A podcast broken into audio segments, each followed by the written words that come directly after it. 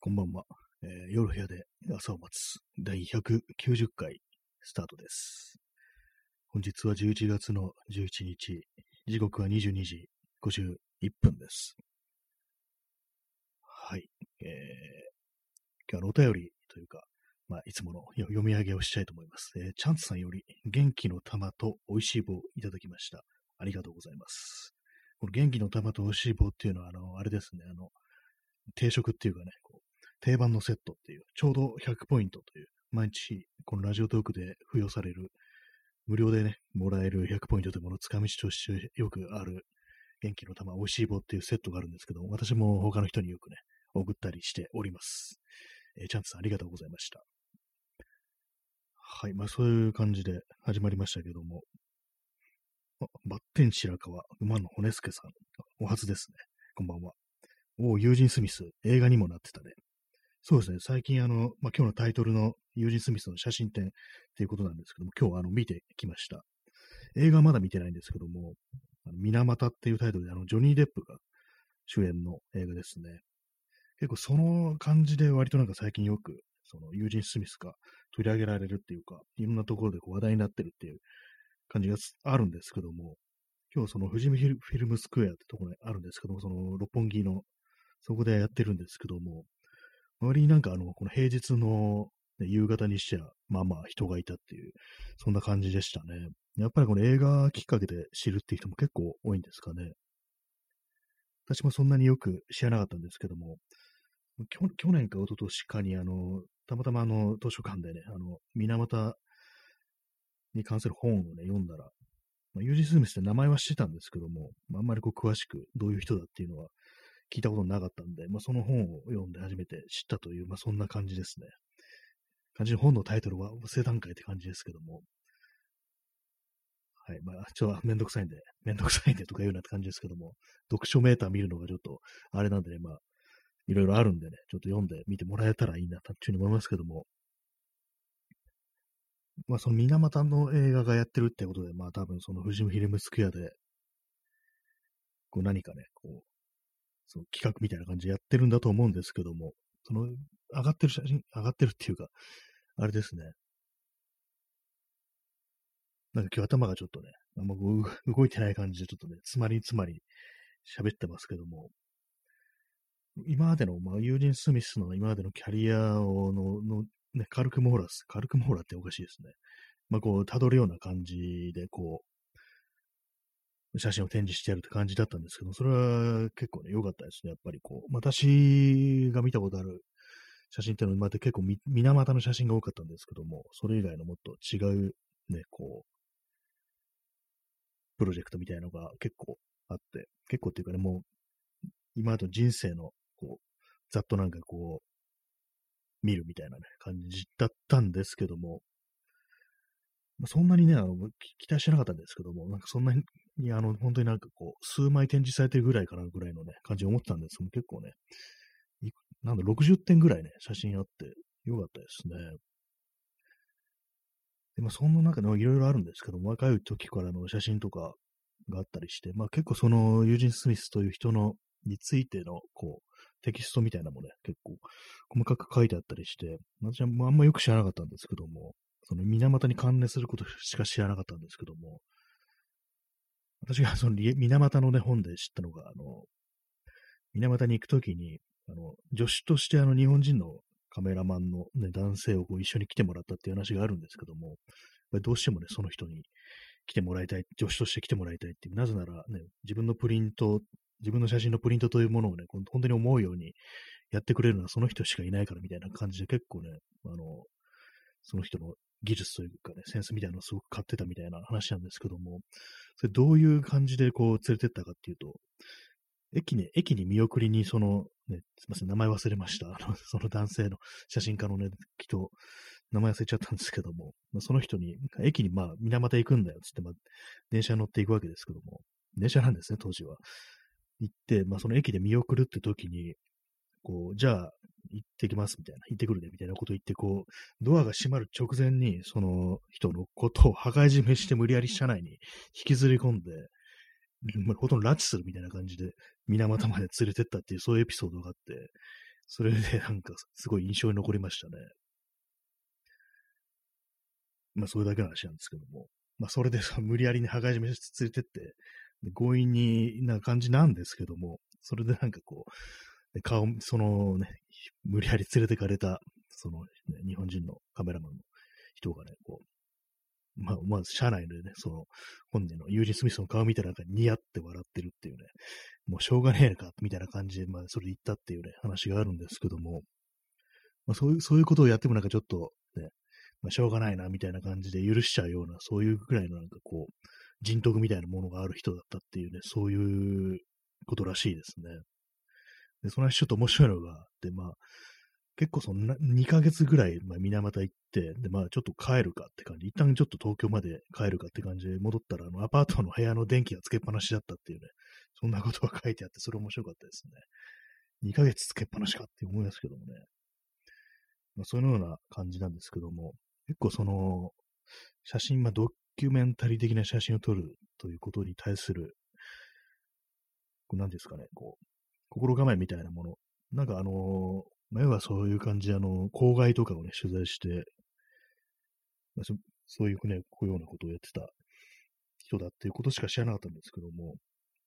まあ、バッテン白川さん、電気代ホラー、そうですね、どんくらい言ってたんですかね、2ヶ月ぐらいね、部屋の電気がつけっぱなしだったなんていうことだったらしいですけども、かなり面白い話ですよね。確かにいきなり連れてかれたらね、そんなこともあるよなって思いますからね。まさか駅に見送りに行って、無理やりね、水俣まで拉致されると思いませんですからね。そういう感じでこう、ね、そういう 結構エピソードが面白いんですよね、なんか。でもなんかその、どういうふうにまあ写真家になったかみたいなこととかね、まあ、その取材に値する、値するじゃないや、取材にするにあたってこう、いろいろあれですね。いろいろ、なんか今日はあんまりこう、言葉が出てこないですね、なぜか。ちょっとあの、インスタントコーヒーを飲みます。まあ、取材をするにあたってどういう心構えでやるかっていう、そういうことが結構書いてあってて、まあ、それは見てみると結構その生い立ちみたいなものがね、少し関係しちゃうのかなというふうに思ったりして、まあ、結構ね、あの、反権力的な姿勢を持ってたみたいなね、なんかそういうことを感じてたんですけども、あの、母親、お母さんがなんかあの、ネイティブアメリカンの血を引いてるみたいな、なんかそんなことを書いてあって、あ、そうだったんだみたいな感じで、で、なんかその、お父さんが、父親があの、結構ね、成功したあの穀物商、商人だったということらしいんですけども、それがあの、確か、ね、あれですね、大恐慌で、まあ、そのまあ商売が傾いたっていう、そういうことなのかもしれないけど、それまあ、自殺したっていうね、まあ、そういうことがあったらしいんですけども、で、まあ、その時にこう、いろいろ、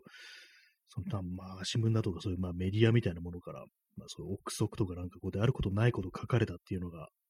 あったらしいんですよね。その家族、まあ、父親についてだとか家族についても、そういうことがあってなんかこう、いろいろ、そのメディアというものを持つね、なんか結構暴力性みたいなものはすごく認識してたみたいな、そういうことがあったらしいですね。で、あと、あの、戦争、太平洋戦争とかでね、こう取材をして、あの、沖縄戦とか、伊予島とか、そういうとこの戦闘とかもね、取材して、まあ、そういうのを見るにあたって結構その戦争に対する嫌悪感ってものがすごく強かったっていう、本人もあの、沖縄戦で負傷して、結構ね、あの後遺症みたいなものが残ったっていうね、こともあったらしいですね。えー、バッテン白川さん。昔住んでたアパートの不動産屋が元窒素労組の人だったよ。水俣病患者の側に立って窒素と戦った本の労組。ああ、そうなんですね。労組の人だったっていう。患者の、まあ、労働者の側に、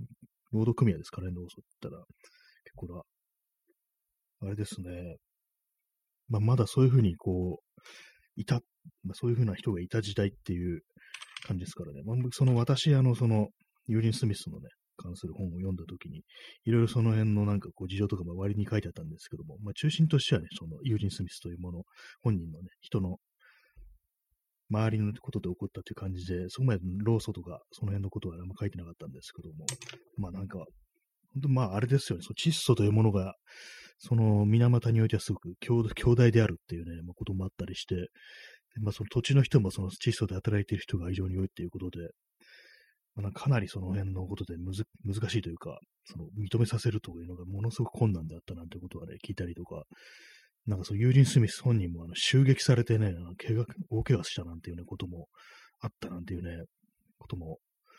聞きましたからね、多分映画とかでもそういうこと描かれてるのかもしれないですね。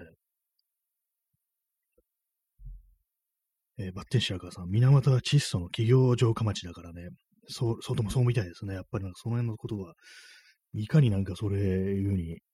自分たちに、っていうかもうその土地にすごくなんかこう、ね、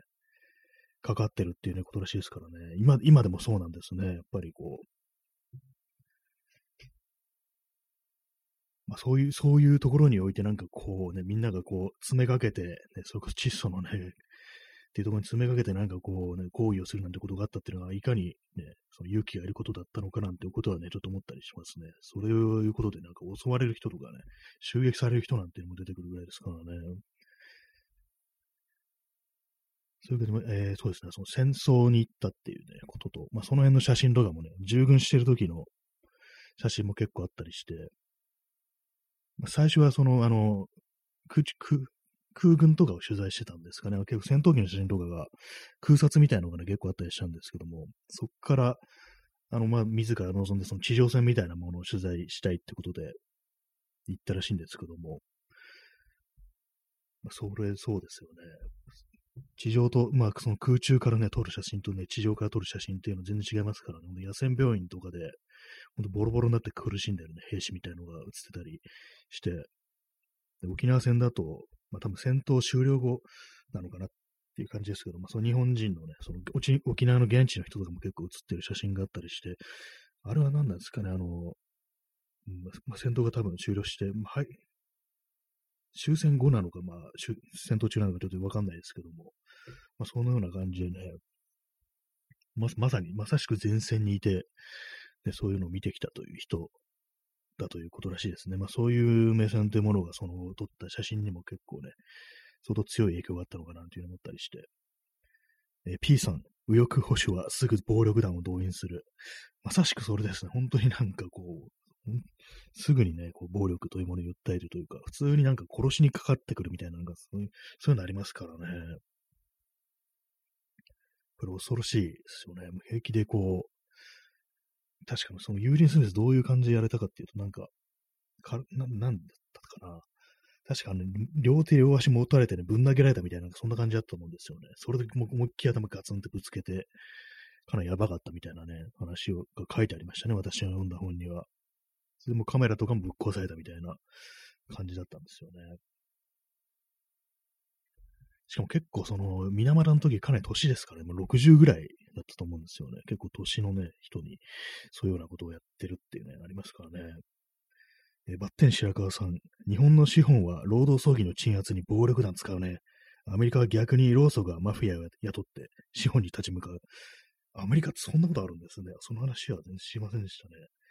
労組がマフィアを雇ってかなりすごいですけども、なんか昔、まあ、ある意味なんか日本のなんか人気を役者的なことを感じますけども、まあそういう、フィクションにしかないのかもしれないですけどもね、日本には。まあ、雇うってあれですからね、まあお金を出されれば、そういうこともマフィアもそういうことをするんだっていうのにあったりするんですかね。なんかアメリカのなんかその労組とかね、がこう何か雇う労組じゃないや、その資本側が何か雇うって言うと、あの、ピンカートン探偵社っていうのをね、思い出しますね。それであのなんか、労働運動潰しみたいなのをするっていう、そういうのをなんか聞いたことありますね。ピンカートン探偵社っていうと、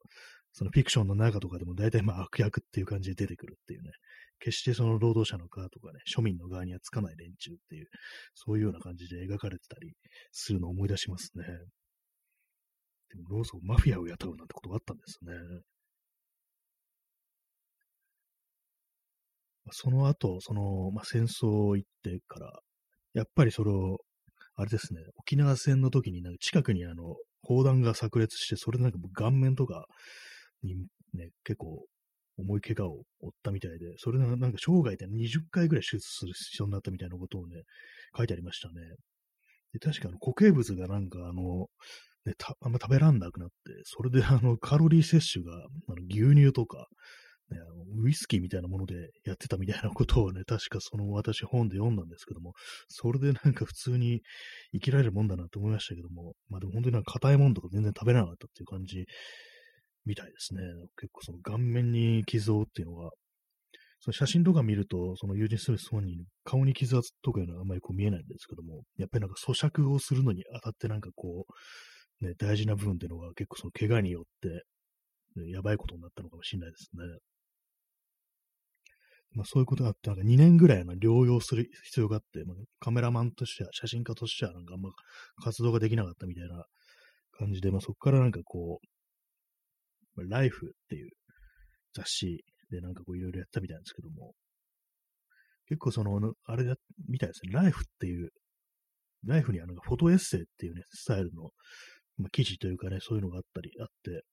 それはあの、まずこういうテーマがあって、こういう感じで、まあ、やるんで、まあ、写真を撮ってきてくださいっていうふうに写真家に依頼して、で、まあ、撮ってきて、で、あとはまあ、その、文章を書くのはライターとかで、で、あと、まあ、写真を選んだり、なんかこうね、レイアウトとかしたりするのは、それ、まあ、専門の人がやって、で、まあ、カメラマン、カメラ、写真を撮る人はあんまりこう、その内容に口出しできないって感じだったらしいんですけども、それはあの、ユージン・スミスは結構ね、俺に、自分になんかこう、いろいろもっとやらせてくれみたいな感じで、こう、結構口出しをして、口出しして、まあ、ね、自分の、なんかこう、やりたいようにやりたかったっていうのがあるらしいんですけど、それで結構、まあ、その、ライフと、いろいろなんかこう、圧力みたいのがあったみたいですね。えー、P さん、ホッファという映画がアメリカの労働争議に関して、あ、なんかありましたね。ホッファっていう、なんかタイトルは聞いたことあります。えー、P さん、自分はアイリッシュマンの方は見たことがないですが、あ、なんかアイリッシュマンってなんか一時期あの、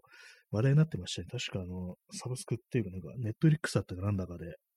でしたかね。あれなんかで、それで結構話題になったような気がしたんですけども、まあ、そう、そういう感じの映画だったんですね。なんか私なんか、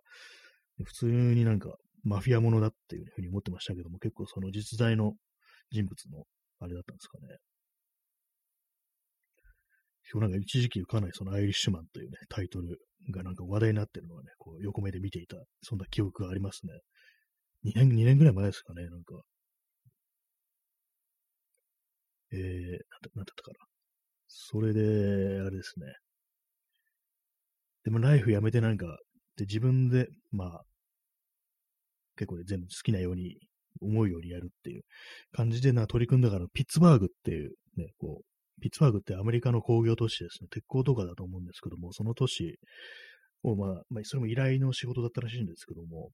で、まあ、100枚ぐらいね、写真撮ってくれませんかっていうね、話だったのが、なんかこう、ものすごいね、なんか気合入れて、最終的に1万2000枚ぐらいなんか写真撮って、で、なんかすごい下準備だとか、まあそういうのも、ものすごくね、入念にやって、なんかすごくね、そういう自分の撮るものに対して、めちゃくちゃ入念に準備をするという、ね、まあいろいろ調べたりだとか、ものすごくね、凝ってやるっていうね、こだわりを持ってやるっていうタイプの人だったらしいんですけども、写真のプリントもすごくね、こだわりがあって、結構ね、その他のことではね、すごくこう気さくで、なんか、ね、いい人だったらしいんですけども、そのプリントに関してはもうこれはこうじゃなきゃダメだっていうなんかこだわりがものすごくあって、なんか本当になんか子供みたいになんかこうじゃなきゃダメっていうような感じの、ね、ことを言う人だったなんていうね、ことがなんか私読んだね、本には書いてありましたね。実際のそうプリント見てみると、確かにこれはなんかすごいなっていうのがのがありますね。その中でそのピッツバーグっていうのは本当に自分のね、やりたいようにやったっていう。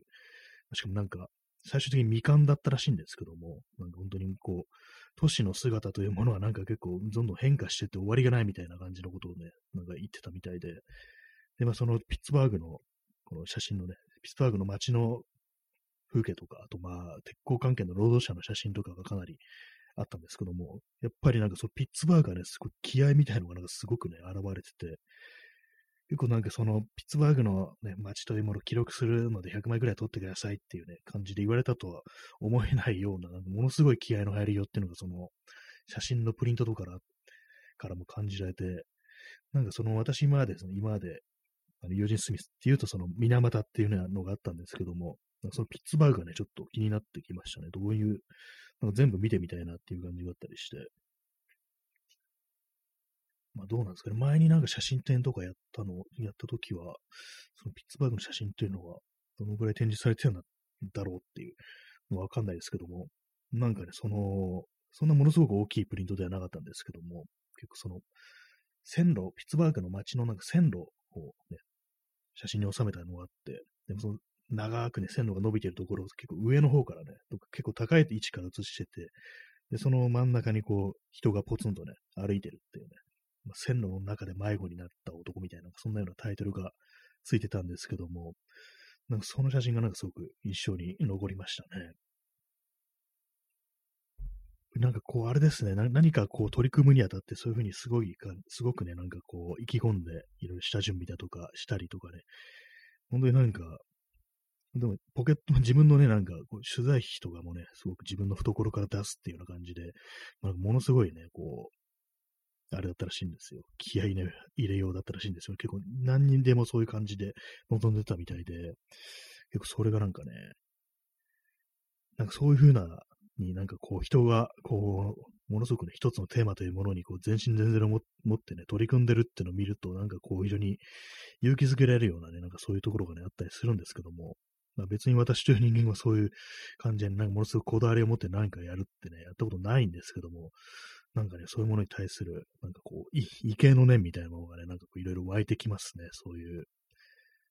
いろいろね、そう、その辺の文文章だとか、まあ、実際の写真のプリントだとかを見てると、なんか実にね、これはすごいなと思うんですけども、まあ、その一方で、どこからそういうなんかエネルギーというものが湧いて出るんだろうみたいなものが結構ね、思ったりして、なぜなぜ自分にはね、そういうような、ね、あれがないんだろうみたいなことをちょっとね、なんか思っちゃったりしましたね。水俣の写真はそ、そこまでは多くなかったかもしれないですね。結構有名な写真とかは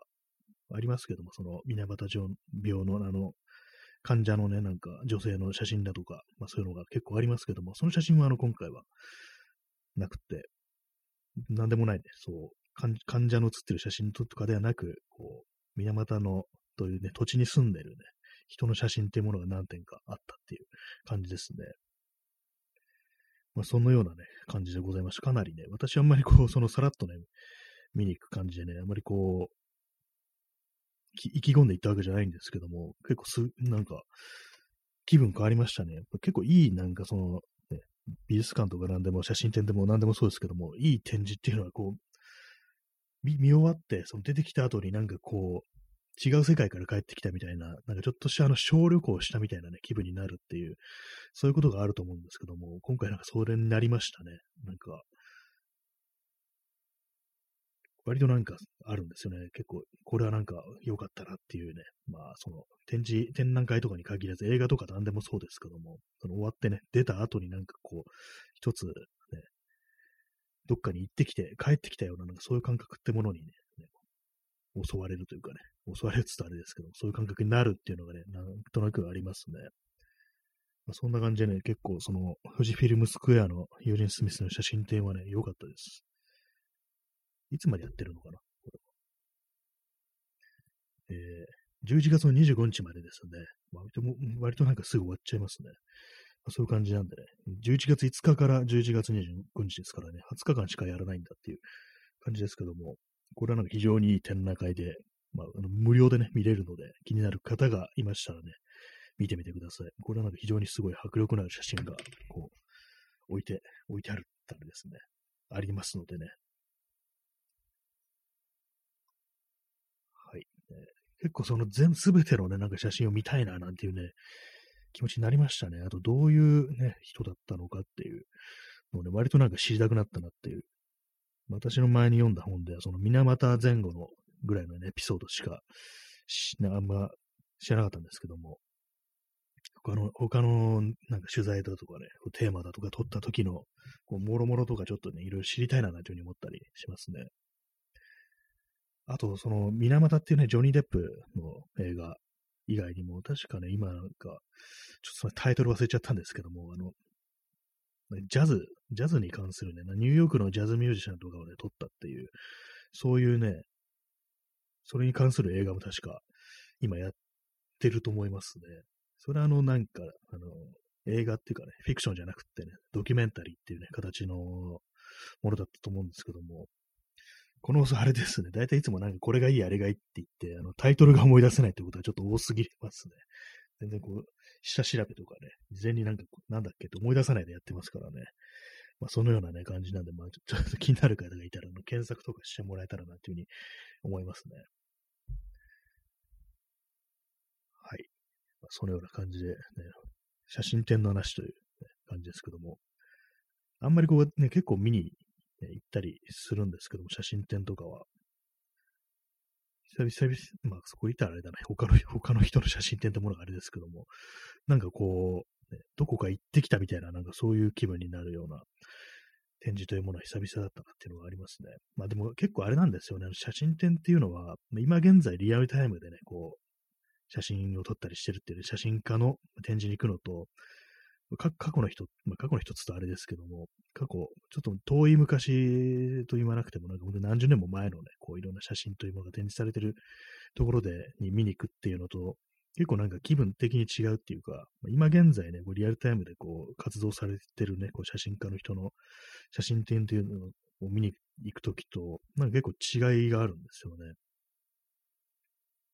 その歴史みたいなものを眺めるっていうね、まあ、感覚もちょっとあるんでね、何十年も前のことであったりすると、それと、ね、リアルタイムの今現在の姿、まあ、例えば東京の街の姿とかね、そういうものが捉えてるっていうと、まあ、それの同時代のね、人間の感覚っていうのはなんかちょっとまあ、少しね、あの、違ってくるっていうのがありますからね。まあ今日あれですね、なんか少し疲労があるのか、なんかあんまりよくわかんないことを話してるっていうね、自覚があります。あんまりこう、普段だったらもう少しね、スラスラ出てくるんですけども、あまりこうよくわかんない感じになってますね。まあそのような感じでね、まあ、六本木、富士フィルムスクエアっていうね、まあちょっと東京のね、東京の人間にしか通じないようなことをね、ちょっと話してしまいましたけども、まあ、非常にいい写真展だったと、まあそんな感じなのでね、興味がある方はちょっと行ってみてくださいというね、話でございました。やっぱりでも写真ね、あれですね、本当になんか、プリント、なんか、昔写真をね、こういろいろなんか、興味持ってね、自分で撮ったりだとか、まあ、見たりする前は、結構その写真っていうのは大量に、大量って言ったらあれですけども、まあ、プリントできるもんだから、いくつもね、その、同じものがあるっていうことで、まあ、そこまでその実際に自分の目で持って見てみることに対してあまり重きを置いてなかったんですけども、実際自分で撮ったりね、そうプリントだとかそういうものをやってみたりとか、いろいろ見てみたりすると、こう、やっぱり違うなと思いますね。それぞれ一点一点、ね、そのプリントだとかで全然こう違う風に見えてくるんだなんてことはやり割に思ったりします。ね。だからそんな感じ、あの、写真集とかで見れるから、まあ、実際見なくてもいいかみたいなことをね、ちょっと思っちゃったり、昔はしがちだったんですけども、やっぱりこれ全然違うなっていう、もう全然迫力が違うぞっていうね、ことはね、思うんで、まあ、そんな感じで、まあ、見て、写真集とかで見たことあるぞっていう人も行ってみてもらえるとね、実になんかこれがすごいということがわかるかと思いますね。結構同じ写真の前でね、ずっとなんか佇んだりしてましたね。今日斜めから見たりとかね、ちょっと下の方から見たりみたいな、なんか変な動きしてましたけども、まあそのぐらいなんかね、じっと見てみたくなるような、そんな写真でしたという話でございました。ねまあ、そんな感じでお送りしてまいりました第190回ですけども、あれですね、まあ、せっかくいい写真展を見てきたにもかかわらず、なんかあんまこう元気がないというかね、まあなんか圧倒されたかもしれないですね。それちょっと若干疲労みたいなものがあるのかもしれないですけども、まあそのような感じでね、ちょっと ちょっとなんかあの、説明とかがね、適当な感じになっちゃいましたけども、まあ、興味のある方、いろいろね、なんかこう、読んだりとか、見たりしてみてもらえたらなんていうふうに思いますね。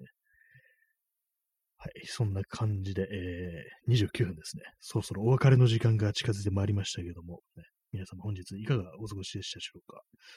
今日も日差しが暑かったですね、なんだかんだ言って。全然もう、まあでもちょっと今あの、半袖ま、帰ってきてね、T シャツ短パンなんですけども、ちょっとあの、足元が少し冷たいからっていう感じですね。夜になってくると多少、こう冷えますけども、結構ね、あれですね、日差しはまだ強いですね、本当に。なんでこんな日差し強いんだろうっていうふうに思いますね。11月の日差しがないぞっていう感じもと思いますけどもね。はい。まあ、そのような感じで、えー、ハートレンドありがとうございます。ね。実に嬉しいですね。本当そのような感じで、本日は、えー、ご清聴ありがとうございました。えー、それでは皆様、さようなら。はい。終わりです。